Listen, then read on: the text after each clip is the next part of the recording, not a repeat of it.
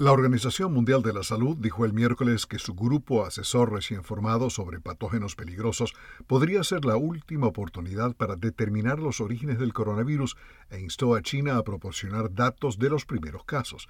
Los primeros casos humanos de COVID-19 se informaron en la ciudad central china de Wuhan en diciembre de 2019. China ha rechazado repetidamente las teorías de que el virus se filtró de uno de sus laboratorios y ha dicho que no son necesarias más visitas.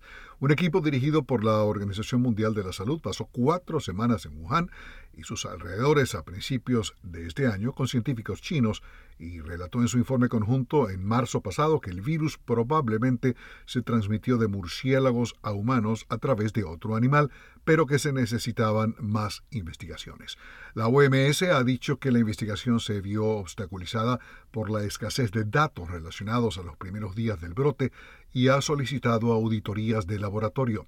La Organización Mundial de la Salud nombró el miércoles a los 26 miembros propuestos de su grupo asesor científico sobre los orígenes de los nuevos patógenos. Incluyen a Marion Koopmans, Thea Fischer, Hung Nguyen, el experto chino en salud animal Yang Yungi, y que participó en la investigación conjunta en la ciudad de Wuhan. Alejandro Escalona, Voz de América.